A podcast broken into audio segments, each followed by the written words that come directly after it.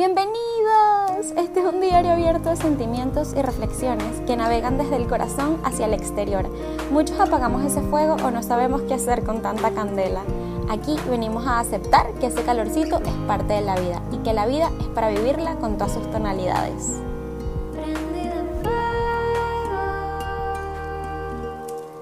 Bienvenidos de nuevo al segundo encuentro de fosforitos prendidos en fuego. Si les soy sincera, pensé que no sacaría un segundo episodio. Tenía la esperanza, pero en verdad no estaba segura si lo, si lo iba a hacer. Hoy venimos con todo. Estaba muy, muy dudosa de si hablar de esto, porque em, creo que es muy pronto.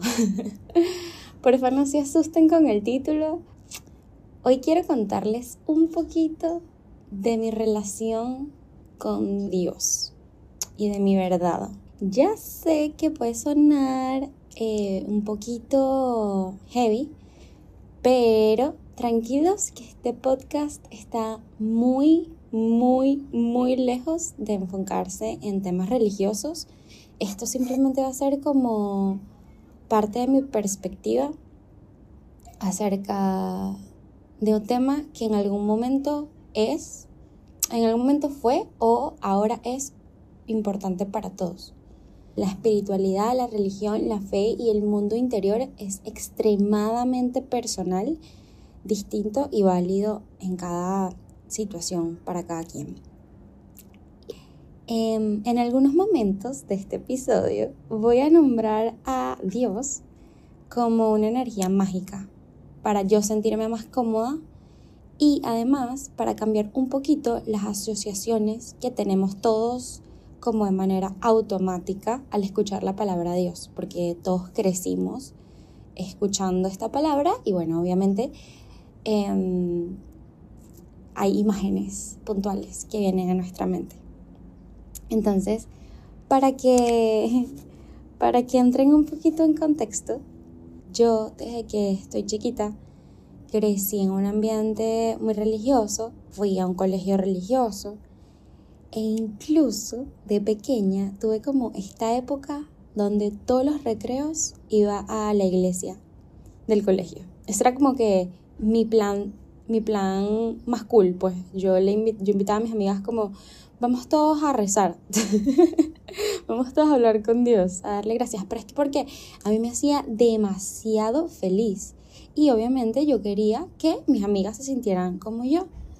Algunas sí me acompañaban, quiero que lo sepan. Pero bueno, pasó el tiempo y comencé a ser esta otra persona que se cuestionaba muchísimas cosas. Eh, entre ellas, esa relación con Dios y como de dónde venía y por qué. Y saben, pensar que, que era así porque me lo enseñaron así no me convencía nadita como que yo quería encontrar el significado personal para mí. Entonces, en el proceso de esta búsqueda, mm, todo lo que me habían dicho antes relacionado al tema dejó de tener sentido. Algo ya no hacía clic, ya no, no conectaba con las palabras de los sacerdotes, en este caso. Este, de hecho, era todo lo contrario, me generaban angustia, frustración, no la pasaba tan bien. Así que decidí que lo más sano para mí era alejarme y encontrar esa energía bonita, eh, esa energía mágica que, con la que crecí, con la que hablaba en los recreos, en lugares distintos a los que estaba acostumbrada para ese momento. Entonces, ¿saben que Hablándoles de esto, hoy en día y ver en retrospectiva mi hambre por encontrar a un Dios que sí resonara con quien soy, lo que vibra dentro de mí, saben, que tuviera sentido y me inspirara, em, todo esto me hizo entender que al final, en verdad, en verdad, no importa en lo que decida creer, porque esa energía mágica, que es Dios, vive dentro de mí y en todo, pero absolutamente todo lo extraordinario que parece ordinario cuando no lo observamos desde el corazón, cuando estamos distraídos. No sé, hoy, hoy me atrevo incluso a decir que mi Dios no tiene género, no es hombre, no es necesariamente hijo, puede ser incluso diosa, ser diosa, puede ser hija, niño, niña, perro, planta, sol, amor, sin duda, totalmente, luz, agua, oxígeno, paz, sobre todo paz, calma, incluso conversaciones largas, miradas, besos, todo lo lindo, arte, vida. Ahorita estoy aquí sentada y hay una ardillita comiendo. Mm, yo tengo un árbol aquí frente a la terraza y siempre se montan las ardillitas a comer. Y es como ahí, ahí está Dios, aquí en este momento presente. Y una de las cosas que me lo deja muy claro, esa energía tiene que existir porque las personas que amo no tienen sentido. Es algo más grande de lo que mi cerebro puede entender. Pero es que son tan maravillosas, brillantes, perfectamente imperfectas, que es increíble cómo son extraordinariamente ordinarias, cómo somos extraordinariamente ordinarios.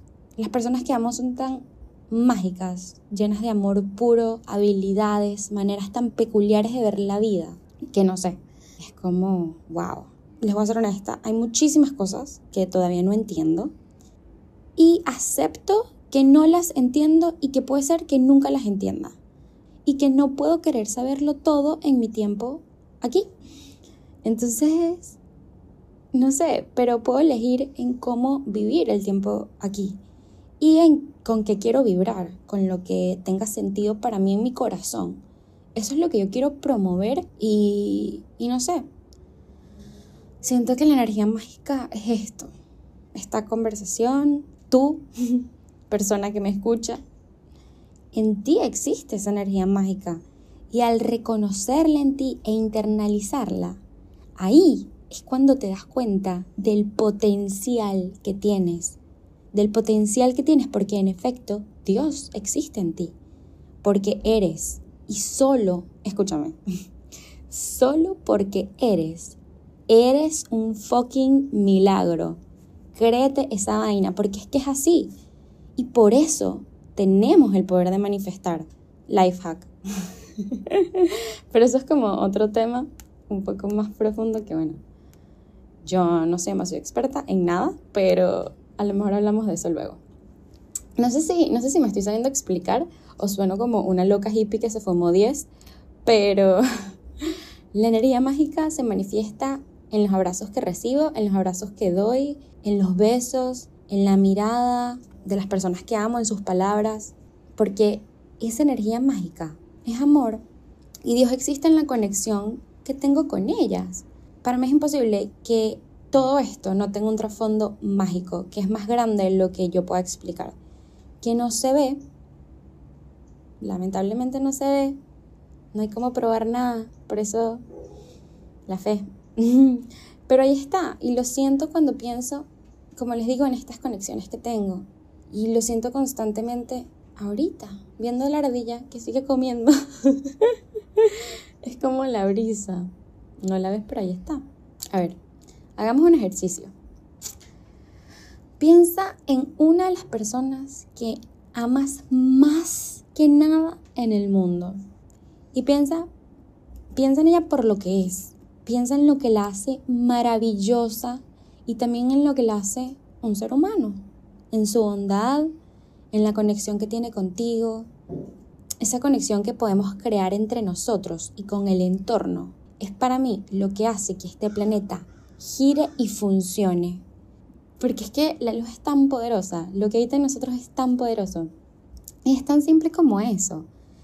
Em, yo en lo personal ya no lo puedo personificar en un ser puntual con un reino, con un género, con unas condiciones, con una estructura más humana que espiritual como que no, no tiene sentido para mí, pero al crecer con eso, pues obviamente está en mi mente todo el tiempo, pero, pero no sé, para mí es esa luz interior que tenemos todos los seres vivos, incluso los animales, eh, la naturaleza en sí.